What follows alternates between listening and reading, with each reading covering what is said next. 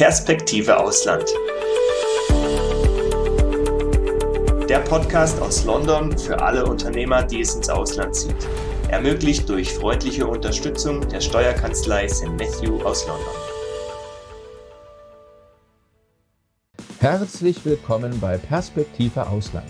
Mein Name ist Daniel Czaborek und außerdem mit dabei Sebastian Sauerborn als Gastgeber und Inhaber der Steuerkanzlei St. Matthew in London. Nach unserer Folge über Online-Schulen mit Lars Berner sprechen wir heute über Homeschooling.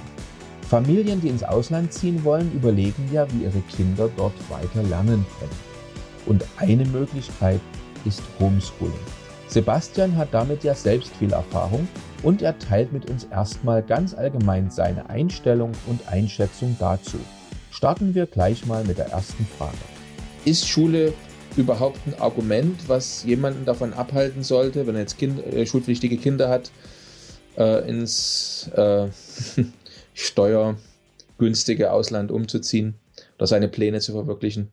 Da gibt es zwei Seiten der Medaille. Also die, die eine Seite ist sicherlich, ist sicherlich die, dass es für ganz viele Interessenten mit Familie immer wieder letztlich ein Grund ist zu sagen, ich kann jetzt nicht ins Ausland umziehen, denn wie gesagt, ich kann ja nicht letztlich die Zukunft meiner Kinder ruinieren, weil die haben ihre Freunde hier, die müssen natürlich unterrichtet werden.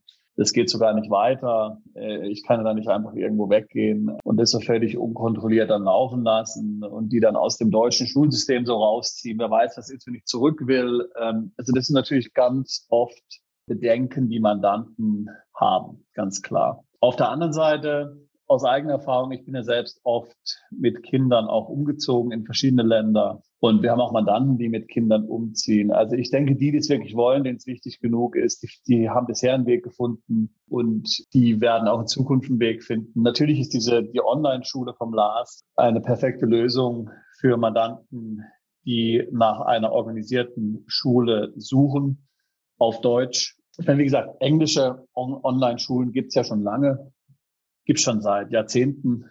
Aber jetzt gibt es eine deutsche. Und das kann sicherlich ein Grund sein für viele zu sagen, okay, jetzt kann ich tatsächlich den Absprung wagen, denn ich habe ja jetzt hier eine Lösung, womit ich meine Kinder auffangen kann. Aber man darf sich auch nichts vormachen. Also ich meine, ähm, es ist tatsächlich so, dass, dass gerade deutschsprachige Mandanten doch sehr verwurzelt sind.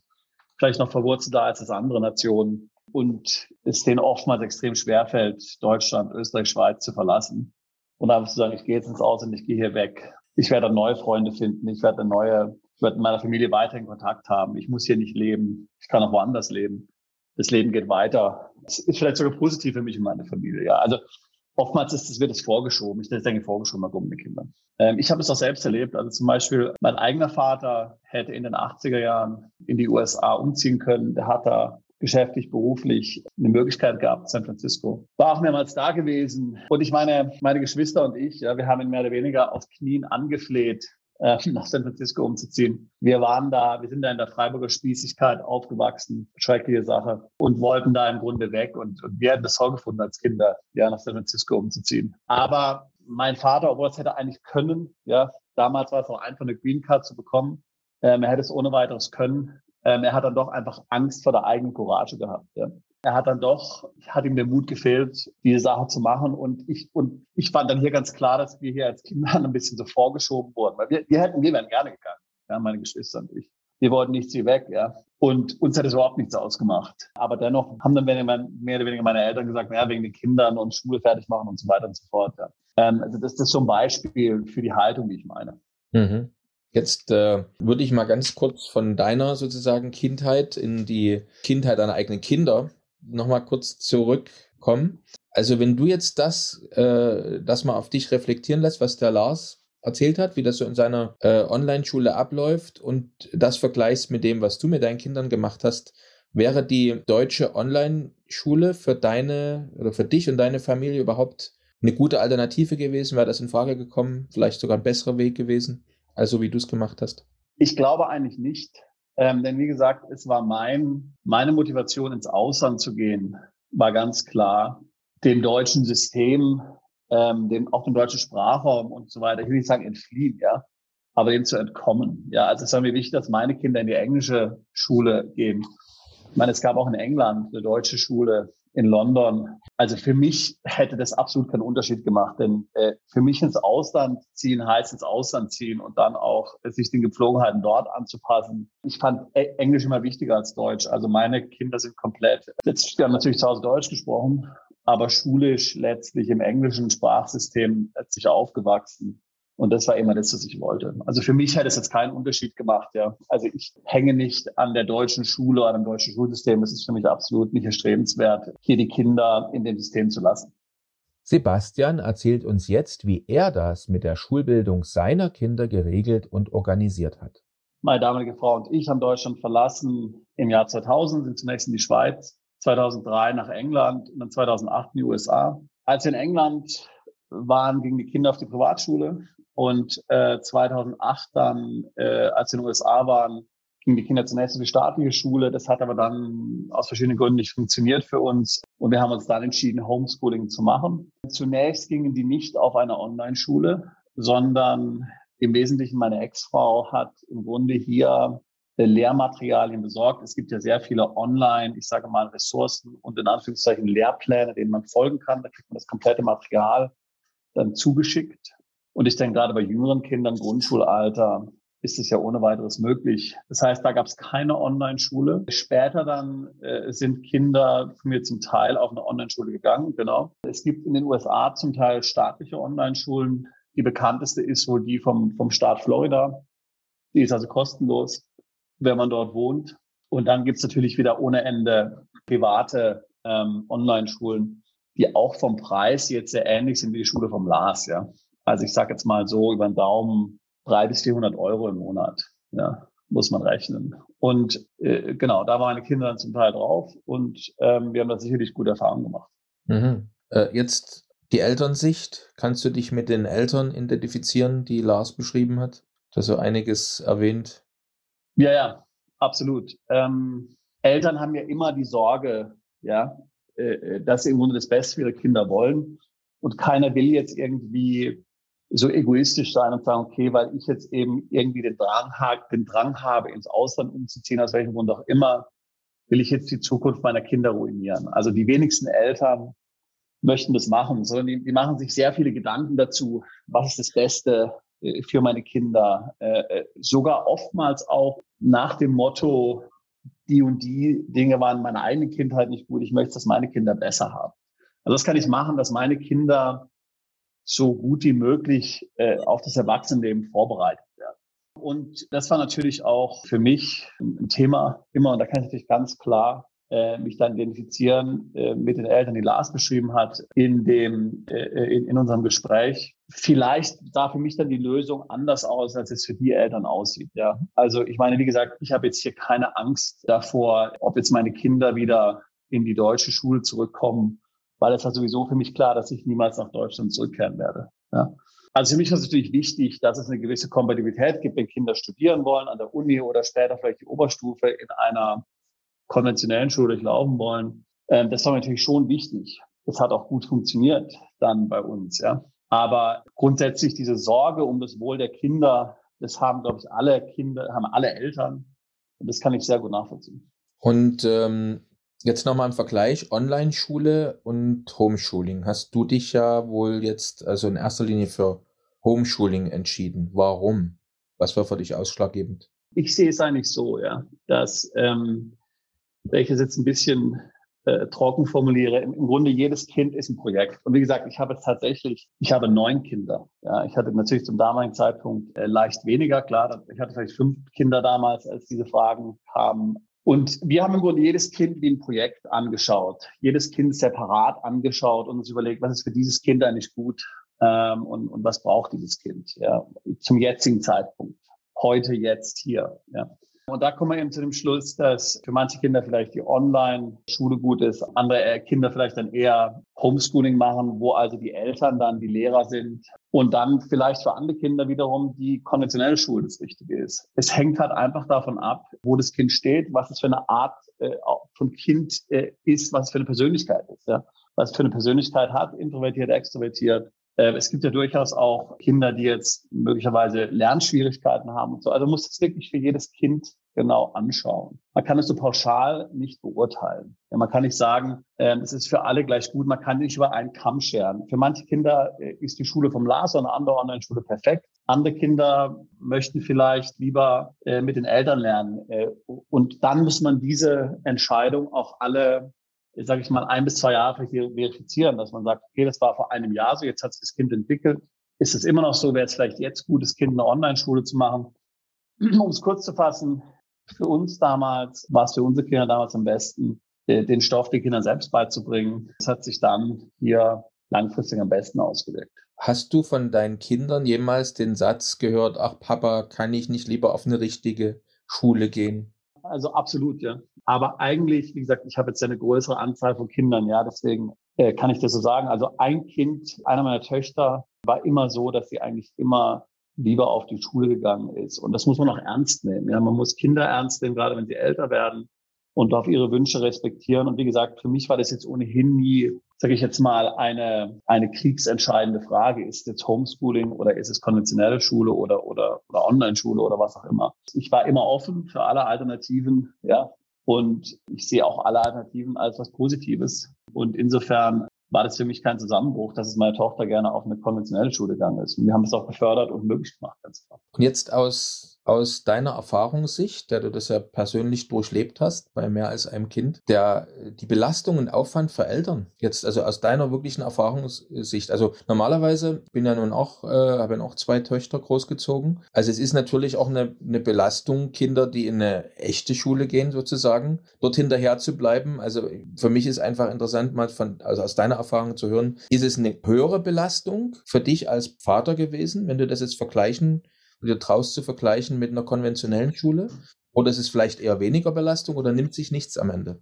Also ich muss, ich muss ehrlich sagen, dass meine Ex-Frau das meiste gemacht hat ähm, davon und ich im Grunde dort jetzt in den, in den tagtäglichen Unterricht in gewisser Weise relativ wenig involviert war, weil ich hatte ja auch das eigene Unternehmen. Ich musste, ich musste, ich musste dort arbeiten und insofern also äh, muss ich sagen, hat sie dort auf jeden Fall Großes geleistet.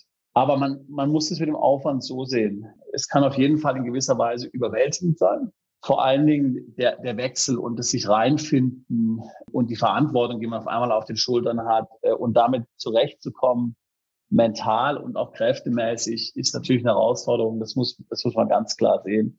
Ich glaube, es geht allen Homeschoolern so, ähm, dass die mehr als einmal an der Entscheidung zweifeln, gerade im ersten Jahr und sich sagen, ich war total wahnsinnig, warum habe ich das gemacht? Ähm, der, diese, dieser Stress und so weiter und so fort. Ja. Das hätte ich nicht machen sollen und ich bin so ein schlechter Lehrer und man hat Zweifel an sich selbst und man sagt, die Schule wäre doch viel besser gewesen. Also man muss sich selbst und den Kindern und dem Familienverband die Zeit geben, da hineinzufinden. Ja. Und man muss Geduld mit sich selbst haben. Und man muss mit sich selbst auch großzügig sein und auch Fehler erlauben. Und man muss auch immer im Hinterkopf haben, ja, dass also selbst wenn man jetzt mal irgendwie vielleicht mehrere Monate es nicht so rund läuft, das können die Kinder ohne weiteres leicht wieder aufholen. Ja. Ähm, also es ist auf jeden Fall, bis sich die Routine eingespielt hat, auf jeden Fall ein ziemlicher Arbeitsbedarf. Ganz klar, man muss ja erstmal sich daran gewöhnen, dass man jetzt unterrichtet. Man muss das erstmal auch Techniken sich aneignen, man muss das Material studieren und so. Also das ist auf jeden Fall, ähm, das darf man nicht unterschätzen. Auf der positiven Seite muss man vielleicht sagen, dass es natürlich verschiedene Dinge gibt, die Stress verursachen. Also ich weiß zum Beispiel, dass in meiner Familie, ähm, was Stress verursacht, ist halt am Morgen, weiß es ich, um acht fertig sein, dass die Kinder aus dem Haus in die Schule können, dass alles fertig ist, dass man früher aufstehen muss. Vor allem, wenn man dann Kinder hat in der Nacht vielleicht, die noch wach sind und so. Also das ist im Grunde eine, eine Stunde am Morgen, die war Hyperstress, ja, hyperstressig. Und wenn es die nicht mehr gibt, ja, ist schon viel Tagesstress im Grunde rausgenommen. Man muss nicht zu irgendwelchen Terminen gehen in der Schule.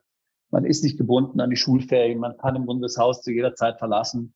Äh, man kann in Urlaub gehen, wann immer man will. Ähm, da ist schon eine gewisse Flexibilität dabei, ähm, die auch echt äh, positiv ist. Ja, ähm, man hat, man muss den Tag nicht so einrichten, äh, dass das hier total von der Schule dominiert wird. Ja, man kann im Grunde sagen, heute mache ich das, morgen mache ich das. Also es sind dann schon bestimmte Freiheiten damit dann auch verbunden, natürlich, die man relativ schnell dann sieht. Aber natürlich für jemanden, der jetzt nicht gerne Zeit mit seinen Kindern verbringt, ja. Und ich glaube, das geht jedem äh, jedem äh, Elternteil so, dass man manchmal sagt, ich kann jetzt die Kinder nicht sehen, ich will jetzt nur hier meine Ruhe haben und so und bin froh, wenn die in der Schule sind. Ähm, aber wenn einem das generell natürlich äh, stresst, mit den Kindern zusammen zu sein, dann halte ich das für eine schwierige Entscheidung. Ähm, hat das jetzt äh, aus deiner Sicht vielleicht das, ähm, wenn man jetzt Homeschooling als Vater, Mutter betreibt, vertieft das die Bande zwischen Eltern und Kinder? Also schafft das ein besseres Verhältnis, mehr Nähe, mehr Vertrauen? Ich denke ja und nein. Also es kann auch, ähm, auch da sind wieder jetzt Kinder unterschiedlich. Also ich hatte ganz deutlich das Gefühl bei meinen Kindern, dass es Kinder gibt, die hier ganz große Nähe zu den Eltern im Grunde mehr brauchen als andere Kinder. Ja, also es ist ja zum Beispiel hier in, in Großbritannien so, dass, dass der Kindergarten und die Vorschule im Grunde ganztags ist ab drei Jahren, manche auch schon früher. Man kann auch die Kinder aber eins schon in die Krippe geben. So, ich hatte jetzt Kinder, die sich nichts Schöneres vorstellen konnten, als drei Jahren letztlich dort in den Kindergarten zu gehen und den ganzen Tag von morgens acht bis nachmittags um vier dort zu sein, ohne die Eltern. Ähm, ich hatte aber auch Kinder, die noch mit dem, bis zum Alter von fünf bis sechs Jahren im Grunde nicht aus dem Haus wollten und nicht bereit waren, jetzt den ganzen Tag aus dem Haus zu gehen. Ja. Und die werden traumatisiert, meiner Meinung nach, wenn man jetzt die jetzt dazu gezwungen hätte, hier ganztags die Schule zu, äh, das Haus zu verlassen. Gut, also ich meine, die hätten sich dann auch wahrscheinlich wieder gefangen. Das ist ja nicht wirklich eine seltene Situation. Aber insofern hängt es auch wieder stark vom Kind ab. Aber ich würde jetzt auf keinen Fall mich dazu befugt fühlen zu sagen, dass ich jetzt eine bessere Beziehung habe zu meinen Kindern als andere Eltern, die das mit dem Homeschooling nicht machen können. Also es kann sein, kann auch nicht sein. Ich, ich glaube, man muss auf die Kinder schauen und die Kinder ernst nehmen und sehen, was sie in ihrem, zu, zu dem aktuellen Entwicklungsschritt eigentlich am meisten brauchen. Jetzt hatten wir mit dem Lars schon drüber gesprochen, ähm, dass das ja auch der häufigste Kritikpunkt von vielen Eltern ist, die nach alternativen Wegen suchen. Also die sogenannte Gebäudeanwesenheitspflicht, die wir in Deutschland zum Beispiel haben, wie er das so schön genannt hat. Und das heißt, der Staat kontrolliert ja eigentlich oder hat die äh, Beschulung der Kinder in Deutschland komplett unter seine Kontrolle genommen. Und das stört ja viele Eltern. Jetzt, wie ist das, wie hast du das erlebt in den USA? Das heißt, welche staatliche Kontrolle gibt es für Eltern, die sich entscheiden, ihre Kinder zu Hause zu unterrichten? Also in den USA ist es von Staat zu Staat unterschiedlich. Ähm, Allerdings muss man sagen, dass in vielen Staaten es überhaupt keine Kontrolle gibt. Also es gibt ja auch kein Meldewesen in den USA. Das heißt, ähm, wenn ich die Kinder in der Schule anmelde, dann weiß letztlich die Behörde, dass die Kinder existieren. Ansonsten wissen, weiß die Behörde gar nicht, dass die Kinder existieren. Also dieses Verständnis letztlich, dass die Eltern eigentlich die sind, die primär für die Erziehung und Ausbildung der Kinder verantwortlich sind, dass nicht der Staat ist. Das ist halt was, was es in Deutschland nicht gibt. In Deutschland haben wir ja dieses System, wie sagt man so schön, äh, von der Wiege bis zum Sarg, ja, äh, ist der Staat letztlich hier überall dabei, kontrolliert alles. Ähm, und das ist halt in anderen Ländern, vor allen Dingen in den USA, nicht so.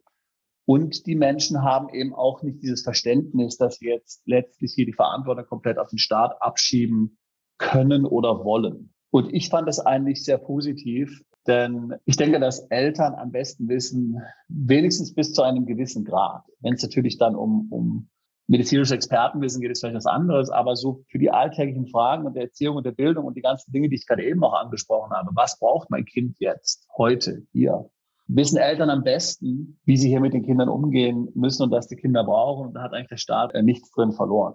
Und daher gefällt mir natürlich das amerikanische System besser, ist ja klar. Unglaublich eigentlich. Das heißt, die kompletten also die komplette Schulzeit bis 18 keinerlei Kontrolle, keinerlei Intervention, äh, Intervention vom Staat. Manch einer, der das jetzt hört oder sieht, mag sich das kaum vorstellen können. Einen Begriff, den man in diesem Zusammenhang immer öfter hört oder liest, ist Unschooling. Sebastian erklärt uns, was es damit auf sich hat. Genau, also Unschooling ist im Grunde eine Bewegung, äh, sage ich jetzt mal, die im Grunde genommen die These aufstellt, dass Eltern und Kindern zunächst mal ähm, komplett im Kopf neu gepolt werden müssen. Ja. Wir sind ja alle mehr oder weniger aufgewachsen in dem Bildungssystem, was uns so gibt. Und gerade wenn man jetzt mit Schooling, mit Homeschooling anfängt, sind wir im Grunde immer noch da drin verhaftet, äh, bewusst oder unbewusst. Ich vergleiche so ein bisschen immer mit natürlicher Landwirtschaft. Es ist oftmals so, wenn man jetzt einen, äh, eine Ackerfläche zunächst konventionell bearbeitet und dann diese überführt letztlich in die Bio- oder auch in die verantwortungsbewusste Landwirtschaft, dass man zunächst mal das Land brach liegen lässt für mehrere Jahre, bevor man da was macht. Und ähnlich ist auch Unschooling, was im Kopf passiert letztlich. Man sagt im Grunde genommen, es ist so ein, ich sage jetzt mal fast ein Gefängnis, in, in dem wir uns befinden, gedanklich ist. Da muss man erstmal raus. Und bevor wir irgendwas machen, Homeschooling, Online-Schooling oder sonst was, machen wir einfach erstmal gar nichts. Ja, machen wir einfach erstmal überhaupt keinen Unterricht für ein, zwei Jahre, sondern wir lassen das einfach alles mal laufen. Wohlgemerkt, mit alles mal laufen ist nie gemeint, dass man dann zwei Jahre lang den ganzen Tag vom Fernseher sitzt oder am Handy Computerspiele macht oder Videogames macht, sondern es setzt immer voraus, äh, Homeschooling letztlich, dass man den Kindern ein interessantes Leben bietet, wo sie vielleicht andere Länder entdecken, andere Kulturen entdecken, Dinge sehen, die sie bisher nicht gesehen haben, Aktivitäten vielleicht in der Natur verfolgen, die sie sonst zu Hause nicht verfolgen würden. Ja, aber dass sie eben komplett andere Dinge mit den Kindern machen. Natürlich ist mir wichtig, dass die Kinder was lernen, äh, ist ja ganz klar, aber dass man sich befreit von, von diesem Mythos letztlich, dass Lernen nur in einem Klassenzimmer funktioniert oder als Büffelei über einem Buch, ähm, sondern dass es ganz viele Methoden gibt, wie Menschen lernen können. Also möglicherweise könnte ich eine, könnte ich eine Segelrundfahrt machen. Ähm, also ich habe Freunde, die haben mit ihren Kindern eine Segelrundfahrt gemacht um die Welt im eigenen Segelboot für zwei Jahre. Ja. Ich denke mir, dass die Kinder auf der Reise sehr viel mehr gelernt haben, als sie jemals in der Schule lernen werden. So Dinge lernen werden wie Verantwortungsbewusstsein. Wie muss ich mich verhalten in so einer Situation, wenn es auf mich ankommt? Ja? Umgang mit Ressourcen, äh, die Welt verstehen. Ja? Solche Skills, die wir ja möglicherweise in der Schule gar nicht mehr so wirklich lernen. Ja?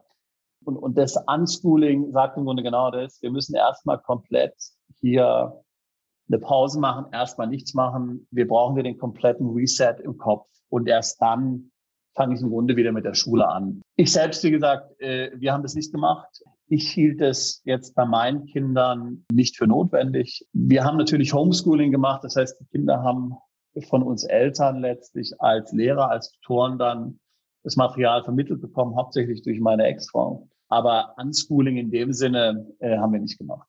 Für viele mag das echt unglaublich klingen, was du jetzt gerade erzählt hast. Und auch gerade jetzt ähm, in den letzten knapp zwei Jahren in Verbindung mit Lockdowns und Corona hörte man ja auch immer wieder den Aufschrei für die Kinder. Den Kindern geht jetzt Schulstoff verloren. Sie haben nur die Hälfte des üblichen Schulstoffs überhaupt vermittelt bekommen. Also da hat man, macht man sich ja in Deutschland äh, große Sorgen. Ne? Übrigens, wenn du keinen unserer interessanten Podcasts mehr verpassen willst, dann klick jetzt gleich auf Abo und besuch uns doch mal auf unserer Webseite www.perspektiveausland.com. Da gibt's übrigens auch alle Podcasts als Video zum Ansehen und du kannst uns dort deine Fragen, Kommentare oder Vorschläge für neue Sendungen hinterlassen. Ja, absolut. Ähm, äh, absolut. Also wie gesagt, äh, man darf es nicht unterschätzen, man darf es nicht auf die leichte Schulter nehmen. Ja? Ähm, ich glaube auch nicht, dass Leute, die homeschoolen, jetzt einfach sagen, okay, die sind, Kinder sind zu Hause, ich setze sie jetzt vor, vor das Handy oder vom Computer oder von iPad und dann sollen sie selbst wieder App irgendwas lernen, sondern in der Regel sind das Menschen, meiner Erfahrung nach, die ihre Kinder ähm, extrem lieben und extrem etwas Gutes für die Kinder tun wollen ähm, äh, und sich sagen, meine Kinder kommen weiter, ja, wenn ich mich selbst um die äh, um die Ausbildung kümmere. Ich kann den ein Umfeld anbieten zu Hause, wo sie mehr lernen können, als es in der Schule. Ja.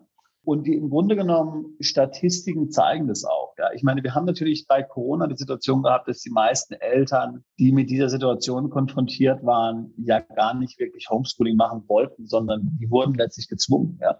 Aber wenn Eltern es machen möchten und dafür begeistert sind und die Kinder dafür begeistern können, hat es in der Regel sehr gute Ergebnisse. Ja. Ähm, ich meine, es gibt viele berühmte Leute, die homeschooled wurden. Ja. Also zum Beispiel ähm, Thomas Edison war jemand, der wurde aus der Schule rausgeschmissen, weil er zu schwierig war.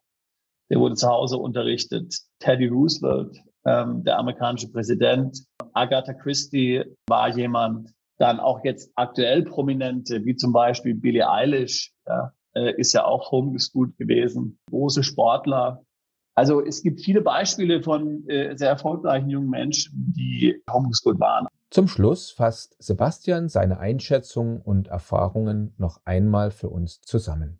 Wie ich vorhin schon gesagt habe, jedes Kind muss man als Projekt anschauen. Ich bin ganz stark dagegen zu sagen, dass Homeschooling die alleinheilig machende Wahrheit ist, daran glaube ich absolut gar nicht. Ja. Also ich habe sehr gute Erfahrungen gemacht mit sehr guten Schulen, aber ich habe auch sehr gute Erfahrungen mit Homeschooling gemacht. Es muss sich wirklich tatsächlich jeder Elternteil die Verantwortung übernehmen, diese Entscheidung zu treffen für sich und seine Kinder und seine Familie und, und, äh, und Eltern müssen sich fragen, was ist wirklich für unsere Kinder das Beste? Ich glaube allerdings, dass diese Default-Haltung zu sagen, es geht nur mit Schule, ja, oder es muss unbedingt Schule sein, äh, die ist komplett falsch. Und wie gesagt, also jeder weiß aus der eigenen Schulzeit zu berichten, dass man viele schlechte Erfahrungen in der Schule gemacht hat. Ähm, und heute ja sowieso. Ja. Also deswegen, man kann sagen, diese Sozialisierung oder was man da in der Schule erlebt, kann man sich auch sparen.